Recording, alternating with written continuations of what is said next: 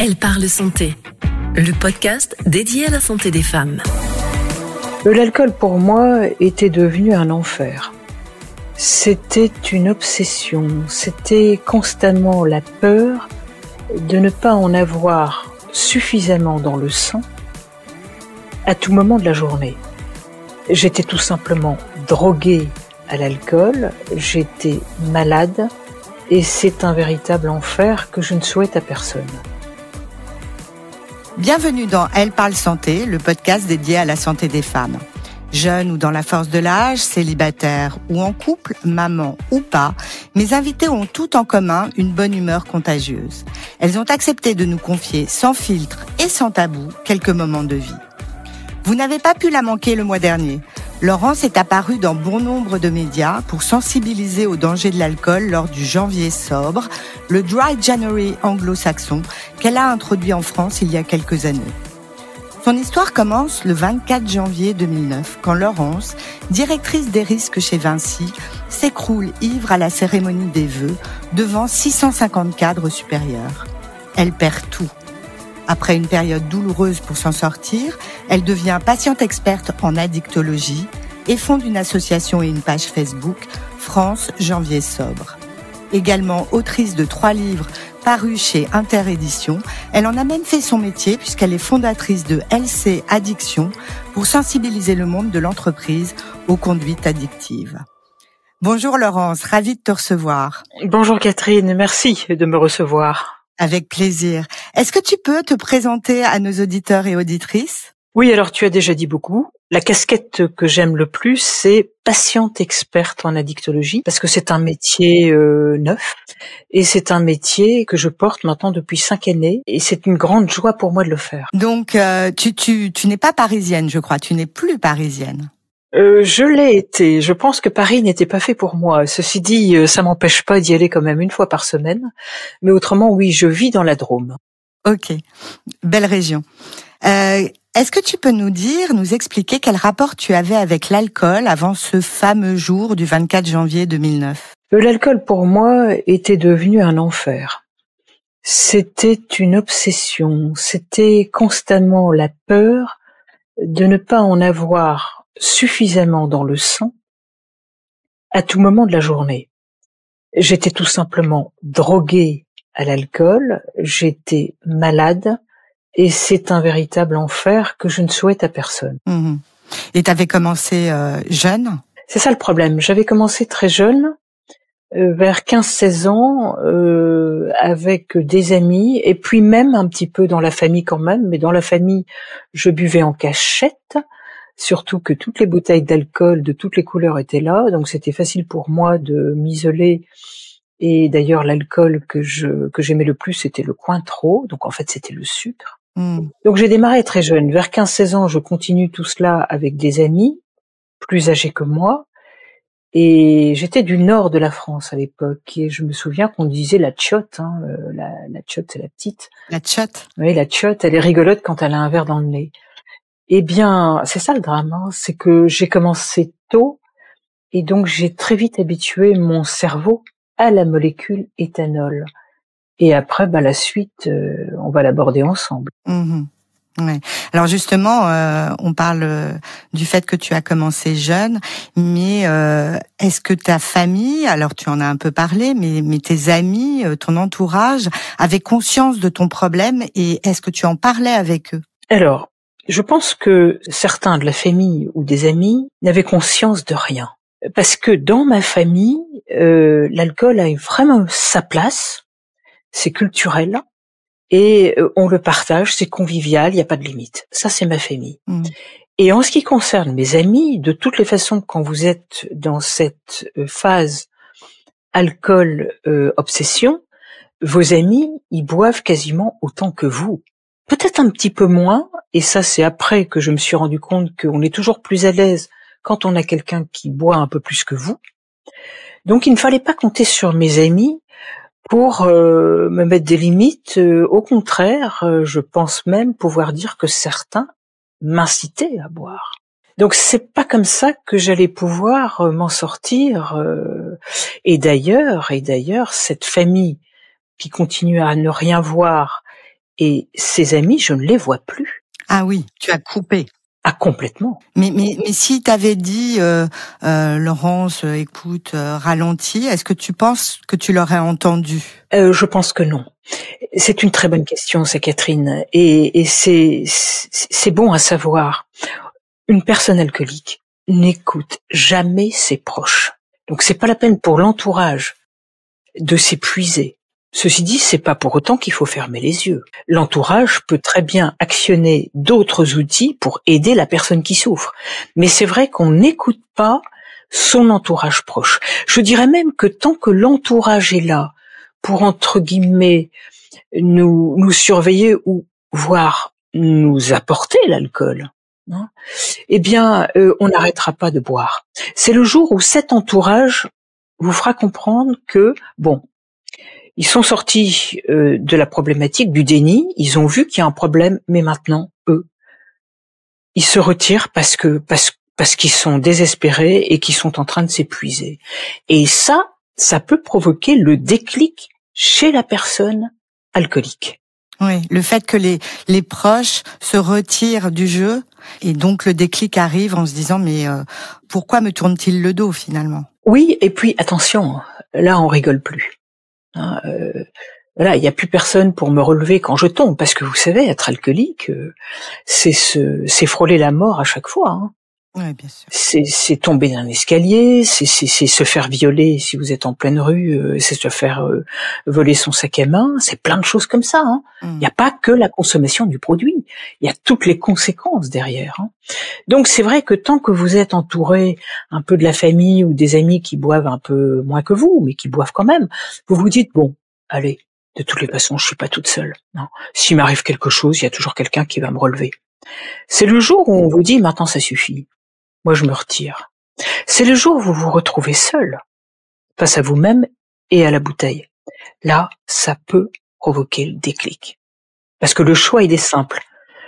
Ou vous réagissez et enfin vous enclenchez un, parcours de soins qui n'est pas simple, ou vous continuez à boire et vous savez très bien que euh, vous pouvez en mourir. Et d'ailleurs, euh, disons le chiffre, hein, l'alcool tue 41 000 personnes par an dans notre pays. Ah oui, c'est énorme. Oui, c'est la deuxième cause prématurée de mortalité dans notre pays. Hmm. La deuxième cause après le tabac. Euh, donc toi, 2009, tu as le déclic et, et, là commence une période douloureuse qui va durer cinq ans, pendant laquelle tu tombes notamment dans une autre addiction. Euh, tu en parleras peut-être. Peux-tu expliquer comment tu as réussi à t'en sortir? Qu'est-ce qui t'a aidé pendant ces cinq ans? Bon, mais d'abord, ce déclic, dont tu parles, Catherine, c'est donc la cérémonie des vœux où je tombe par terre. Mon corps me lâche au sens propre du terme et c'est le déclic. Donc avec le recul, c'est le plus beau jour de ma vie parce que enfin, mon problème est mis en lumière et je vais très vite avoir un médecin qui va me déculpabiliser en me disant mais attendez madame, mais ça n'est pas de votre faute. Vous êtes tout simplement malade. Et donc ça va me déculpabiliser. Je vais donc enclencher ce parcours de soins qui est chaotique, qui est très dur et qui se fait finalement en trois phases. La première phase, c'est le sevrage à l'alcool. Je dirais que c'est pas le plus compliqué parce qu'on va vous accompagner médicalement, on va vous donner des anxiolytiques pour calmer vos angoisses, etc. La deuxième phase, qui est la plus compliquée et que je n'ai pas fait tout de suite, c'est euh, le travail psychothérapeutique sur soi pour répondre à la question pourquoi je bois? Je l'ai pas fait tout de suite. Donc, effectivement, on va me sevrer de l'alcool, mais je vais tomber très rapidement dans une autre addiction beaucoup plus compliquée à gérer et à avouer d'ailleurs, je tombe dans des crises de boulimie vomisseuse. Donc, ça ne se voyait pas physiquement. Moi, je restais d'ailleurs hyper maigre. Donc ça, euh, bah, j'ai traîné euh, ces crises. Alors quand je dis ces crises, c'est quatre à cinq crises par jour. Donc ça vous occupe vos journées comme m'occupait à l'époque l'alcool. Hein. Donc j'avais pas du tout résolu mon problème. Par contre, je n'osais pas en parler à mon médecin addictologue tellement j'étais euh, honteuse de, de cette situation. Mais finalement, tu avais plus honte de ta boulimie que de ton problème avec l'alcool? Non, c'est pareil. Sauf que j'avais beaucoup plus de mal à parler de mes crises euh, boulimiques que de mon alcoolisme. Mais la honte est la même. Pour moi, c'est la même chose. Et donc finalement, la deuxième phase, tu te dis, je vais aller voir un psychologue qui va, j'ai besoin d'aide. La deuxième phase, elle s'est enclenchée par une, une catastrophe très douloureuse pour moi. J'étais à quatre années d'abstinence d'alcool, mais donc toujours avec ces crises boulimiques. Et malheureusement, ma petite sœur Marie-Diane, que j'adorais, avait également un problème avec l'alcool et elle va mettre fin à ses jours.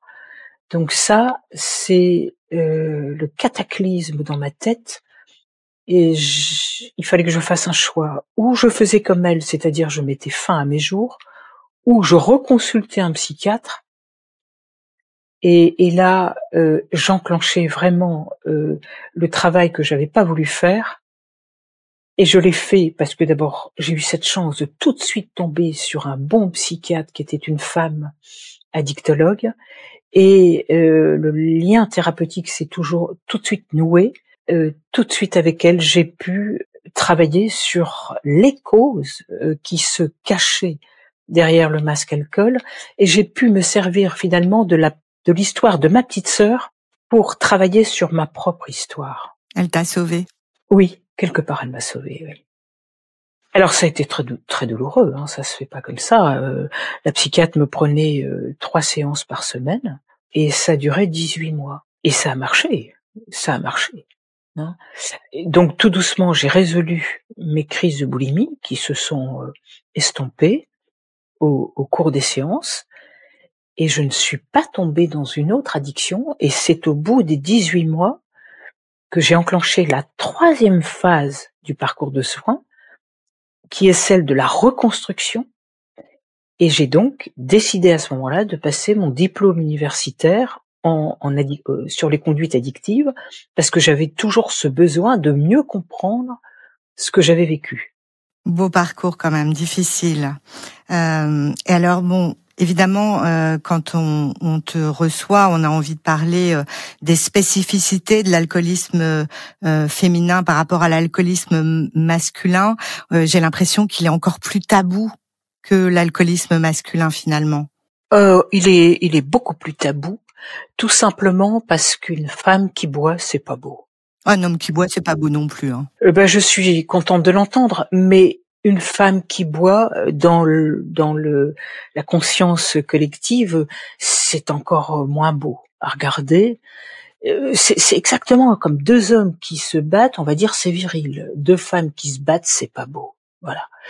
Donc il y a toujours ce cliché et donc on le porte ce cliché. Donc très vite la femme va d'abord se cacher, et parfois, vous vous cachez, c'est-à-dire vous buvez à l'insu de vos enfants, à l'insu de, votre conjoint, vous cachez vos bouteilles, vous trouvez toutes les astuces pour consommer euh, en cachette, et donc vous, vous, vous tardez à vous soigner. Et ce que je constate, c'est que très souvent une femme va venir en soin par rapport à la maladie alcoolique à cause d'une autre maladie, qui peut être la cirrhose du foie ou un cancer du sein ou autre chose quoi.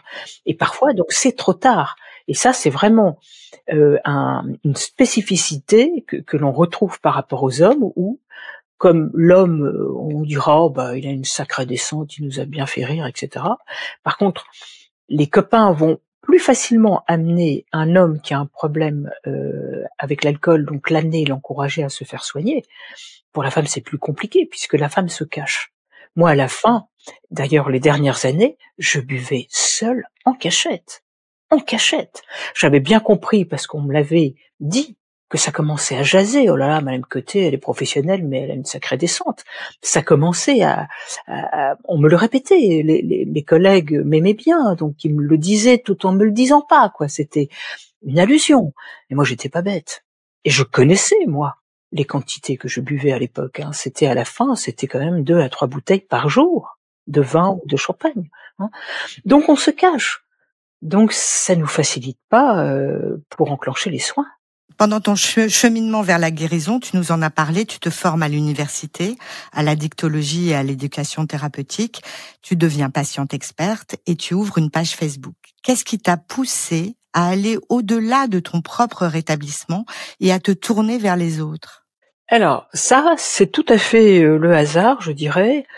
Euh, on me demande de parler de mon histoire sur une grande chaîne nationale à visage découvert. Ça n'a pas dû être facile quand même, ça n'a pas dû être facile. Non, ça n'a pas été un exercice facile, mais je me suis étonnée de la facilité avec elle, avec laquelle je m'exprimais.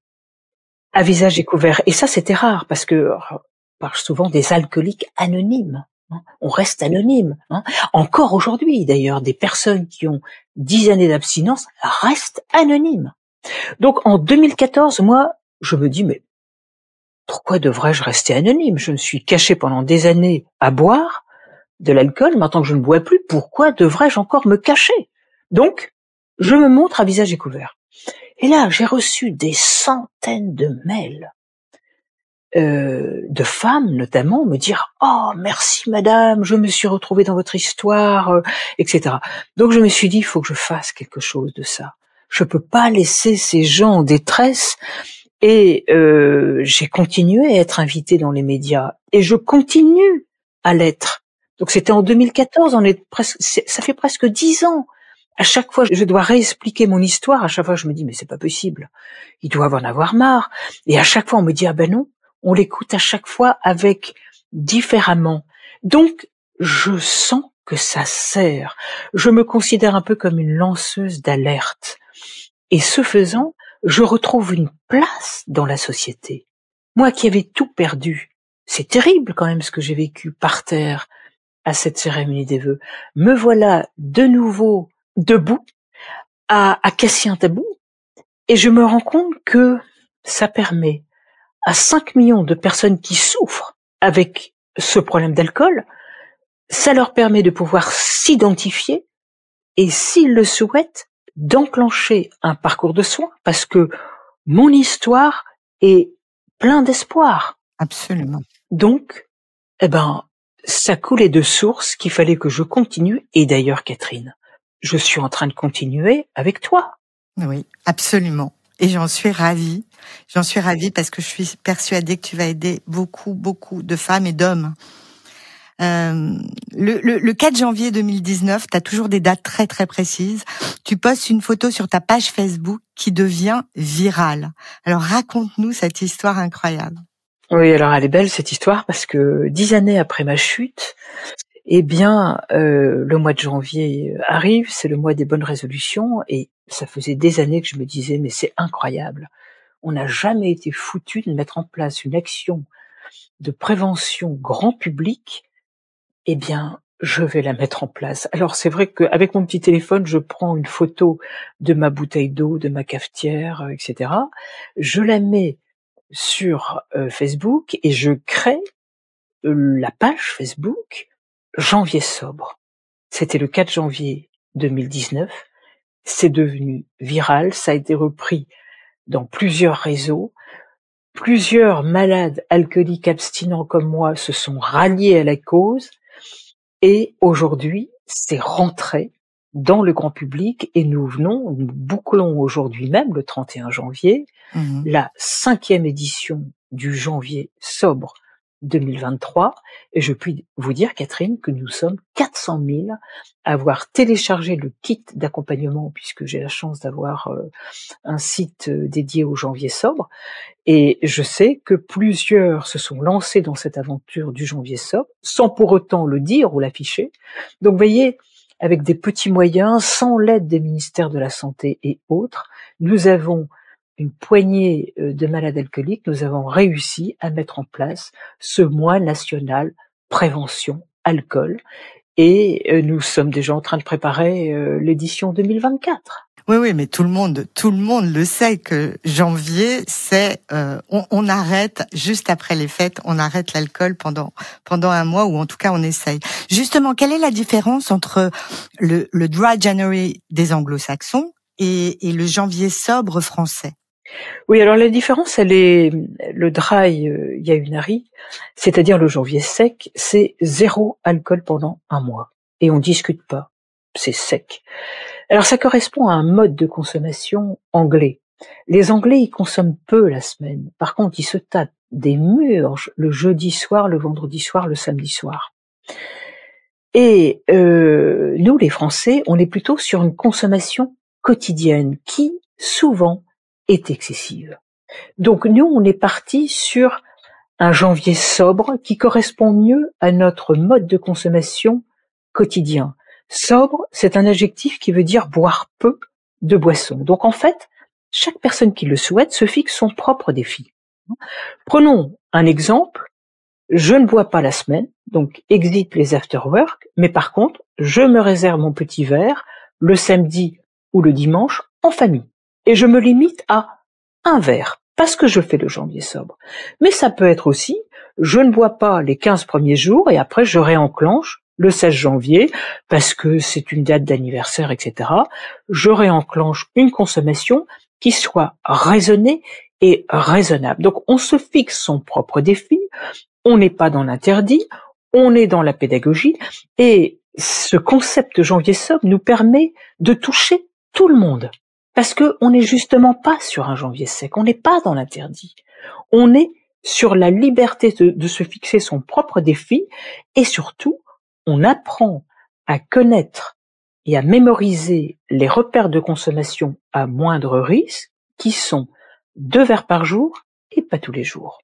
Et ça, je vous assure qu'il y a encore du travail à faire parce que souvent les gens ne connaissent pas ces limites de consommation à moindre risque. Donc c'est ça le janvier sobre. Voilà, c'est ça le janvier sobre. Donc le janvier sobre, c'est pas de culpabilité, pas de jugement, et chacun essaye de réduire à minima de réduire, euh, si ce n'est d'arrêter évidemment sa consommation d'alcool. Exactement. Euh, à l'origine, ton association s'appelait H3D Janvier sobre. Est-ce que tu peux nous donner la clé de ces trois, ces trois premières lettres et chiffres? H3D, ça veut dire quoi cet acronyme? Alors, c'est quatre lettres. Hein. C'est une méthode que j'ai mis au point, que j'ai trouvé plus originale que H2O. Parce que vous avez bien compris que quand on tombe dans la maladie, on n'a pas le choix. Hein. C'est que de l'eau, c'est zéro alcool. Bon. Alors j'ai trouvé que H3D c'était quand même euh, plus plus original. C'est quatre lettres pardon, ces quatre mots, c'est n'ayez jamais honte si vous avez un problème d'alcool. Donc c'est le premier mot honte, premier H. Par contre, soyez très honnête avec vos quantités d'alcool consommées. Il faut dire la vérité. Donc honnêteté, c'est le deuxième H. Après, il faut avoir l'humilité de demander de l'aide. Parce qu'on s'en sort très rarement seul face à cette maladie alcoolique. C'est même quasiment impossible ou alors on rechute très rapidement derrière. Donc 3 H, honte, honnêteté, humilité. Grâce à cette petite euh, méthode, hein, vous vous répétez ces trois mots, vous enclenchez votre parcours de soins, vous respectez les trois phases, sevrage, travail psychothérapeutique, et après, vous arrivez sur la troisième phase qui va vous permettre de cheminer vers le D de la méthode H3D, c'est-à-dire votre désir. C'est quoi votre désir Maintenant que vous êtes éloigné de l'alcool, si je prends mon cas, mon désir a été donc de témoigner, de me former. Et aujourd'hui, euh, j'ai plusieurs activités, mais j'ai quand même celle que j'aime beaucoup, celle de patiente experte. C'est mon désir et c'est thérapeutique pour moi. Vous voyez, trouver un désir qui fait que vous vous, toujours, vous resterez toujours éloigné du produit alcool. C'est ça la méthode, la méthode H3D. Hum, c'est une jolie méthode et c'est une jolie façon de l'expliquer. Merci. Euh, tu, tu, tu, parlais de, du fait que tu as commencé relativement jeune. Quel regard tu portes sur les jeunes, notamment sur leur rapport avec l'alcool, évidemment? Bah, les jeunes, en tout cas pas tous, mais une grosse catégorie, euh, s'adonnent à un jeu que l'on appelle le binge drinking, qui en français veut dire la défense express. C'est-à-dire, je bois dans un très court laps de temps une quantité astronomique d'alcool, et en général ce sont des alcools forts, c'est-à-dire du rhum, de la vodka, etc., du whisky, et je tombe bien sûr le moins vite par terre. Donc c'est devenu un jeu. Alors c'est terrifiant, moi mon regard c'est même catastrophique, puisque ces jeunes, euh, eh bien comme je l'expliquais au début de mon propos, leur cerveau n'est pas formé. Donc en fait ils font la même erreur que moi, ils habituent leur cerveau très tôt à la molécule alcool, éthanol, et c'est donc une bombe à retardement par rapport à une éventuelle dépendance. Tous les jeunes ne devront pas, ne deviendront pas dépendants à l'alcool. Hein. Après, on n'est pas tous égaux, mais certains sont en train de, préparer le, le terrain. Donc, c'est un regard un peu catastrophé de ce qui se passe, et c'est notamment dans les collèges et dans les lycées que je vais leur expliquer mon histoire afin qu'ils se rendent compte de l'erreur qu'ils commettent. Hmm. Et, en tant que parent, qu'est-ce que tu peux faire? Pareil, moi vis-à-vis de mes de mes neveux et nièces, à chaque fois que j'ai encore eu l'occasion, la dimanche on avait euh, un repas de famille, il y en a toujours un qui me dit mais Laurence t'es toujours à l'eau. Ben, je dis oui et je leur raconte mon histoire et je peux je t'assure qu'ils m'écoutent. Il m'écoute. Hein. C'est les vertus du témoignage, en fait. Ah, c'est voilà. Non, et puis là, c'est encore plus proche. C'est Tantelot qui s'est effondré, quoi. Moi, je cache pas mon histoire. Ils connaissaient. Euh, j'étais quand même cadre supérieur, quoi. Je leur ai dit, moi, j'ai tout perdu en une fraction de seconde. Et j'ai pas retrouvé de travail puisque j'avais 48 ans à 48 ans, on est senior, hein, plus plus plus déjà. Hein. Donc euh, non, ça fait réfléchir quoi. Donc euh, moi j'utilise à chaque fois mon histoire pour pour euh, pour éveiller les consciences et ça marche vis-à-vis des jeunes. Aujourd'hui dans tes activités bénévoles, aussi bien dans tes activités bénévoles que professionnelles d'ailleurs, hein, parce que je, je, je, parlais de de l'entreprise que tu as créée, tu as élargi ton champ d'action à toutes les addictions. Dans une de tes récentes interviews, tu décris les cinq traits de caractère qui peuvent dévoiler une personnalité addictive. Est-ce que tu peux nous les expliquer? Oui, les euh, principaux, hein, cinq traits de caractère principaux, parce qu'il y en a bien d'autres. Euh, le, constat que je fais, euh, puisque je les accompagne, c'est souvent un, et ça a été mon cas, des personnes qui n'ont pas été éduquées pour des raisons X. Hein. Les parents n'étaient pas là, donc ils n'ont pas eu les limites et les explications qu'un jeune doit avoir par rapport à c'est quoi l'alcool. C'est pas un produit anodin. Donc on n'a pas été éduqué. Deuxième trait de caractère, c'est souvent des personnalités qui aiment prendre des risques. Et comme elles n'ont pas de limites, elles aiment prendre les risques, elles vont au bout du bout et elles n'ont pas peur de frôler la mort. Et ça a été mon cas. Exemple, je montais beaucoup à cheval j'aimais le saut d'obstacle, mais la barre, elle était jamais assez haute. Je pleurais tout le temps, je demandais au moniteur de remettre la barre, alors même que mon cheval n'était pas capable de sauter plus haut. J'avais le goût du risque. Et je retrouve souvent ce trait de caractère dans les patients que j'accompagne. Troisième chose, euh, ce sont souvent des personnes hyper timides, mal, mal dégrossies, mal dans leur peau, et qui, lorsqu'elles évoquent leur adolescence, c'est de la souffrance. Et donc forcément, et moi c'était le cas aussi, je buvais pour me donner un peu confiance, pour trouver la place dans un groupe d'amis, etc. Donc on a utilisé très vite, très tôt, l'alcool pour euh, pour trouver sa place. Après, il y a souvent, là je reviens dans, l'éducation et dans l'enfance, l'adolescence qu'on a eue, il y a souvent un manque, un vide d'amour, de tendresse souvent parce que les parents de nouveau n'étaient pas là, et donc on va combler ce vide avec de l'alcool pour supporter des angoisses ou avec de la nourriture. Je trouve très souvent les deux. Donc on comble ce vide avec ces produits. Et après, euh, eh bien souvent ces personnes ont subi un traumatisme plutôt grave de l'ordre de l'intime pour les femmes et bon, si je prends mon histoire, moi je perds mon mari, j'ai 35 ans, mon mari meurt dans mes bras, donc c'est un deuil. Donc on retrouve toujours une cassure euh, qu'on va donc soigner avec le meilleur psychotrope qu'est l'alcool. Et c'est donc voilà les cinq traits principaux que l'on retrouve à chaque fois dans les histoires des patients. Mais vous savez, vous avez aussi des patients qui n'ont rien de tout ça et qui sont devenus alcooliques. Hein. Hein, chacun après son, a son histoire. Vous avez des personnes qui ont eu tout ce qu'il fallait et qui pourtant sont tombées là-dedans. On n'est pas égaux face à l'alcool. Et n'importe qui peut tomber dans cette maladie. N'importe qui. Personne n'est à l'abri. Oui, ça, il faut le savoir et le répéter. Oui, faut être vigilant. Ah oui. Ah oui. Pour terminer, Laurence, euh, est-ce que euh, est-ce que tu pourrais donner euh, des conseils ou que tu as déjà dit ou, ou d'autres que que tu pourrais apporter aux personnes qui ont un problème d'addiction? Tu as carte blanche. Oui, bah là je c'est toujours le même conseil. Moi je dis surtout ne restez pas dans la honte de ce qui vous arrive avec l'alcool. Très souvent, on n'est plus dans le déni. On sait très bien qu'on a un problème avec l'alcool. Il suffit d'écouter des témoignages, il y en a beaucoup, pour s'identifier et c'est tout. On a un problème avec l'alcool. Mais par contre, ce qui nous empêche de nous soigner durablement, c'est cette honte viscérale, notamment pour les femmes. Alors, cassez cette honte, ne restez pas dans ce tabou, c'est une maladie qui se soigne comme n'importe quelle maladie chronique et j'en suis un exemple bien vivant. Donc c'est de l'espoir que je souhaite donner euh, comme dernier message. Ouais, et, et, à toi toute seule, tu es, euh, un grand espoir et, et, le témoignage que tu viens de nous donner euh, euh l'est vraiment beaucoup.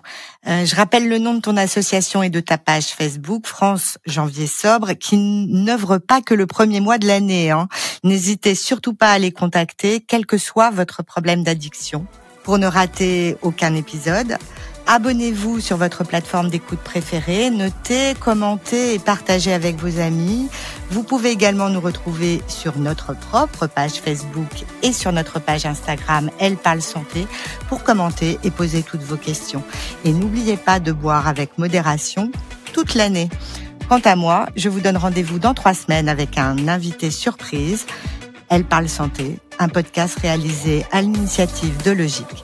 Prenez soin de vous. À bientôt. Elle parle santé. Le podcast dédié à la santé des femmes.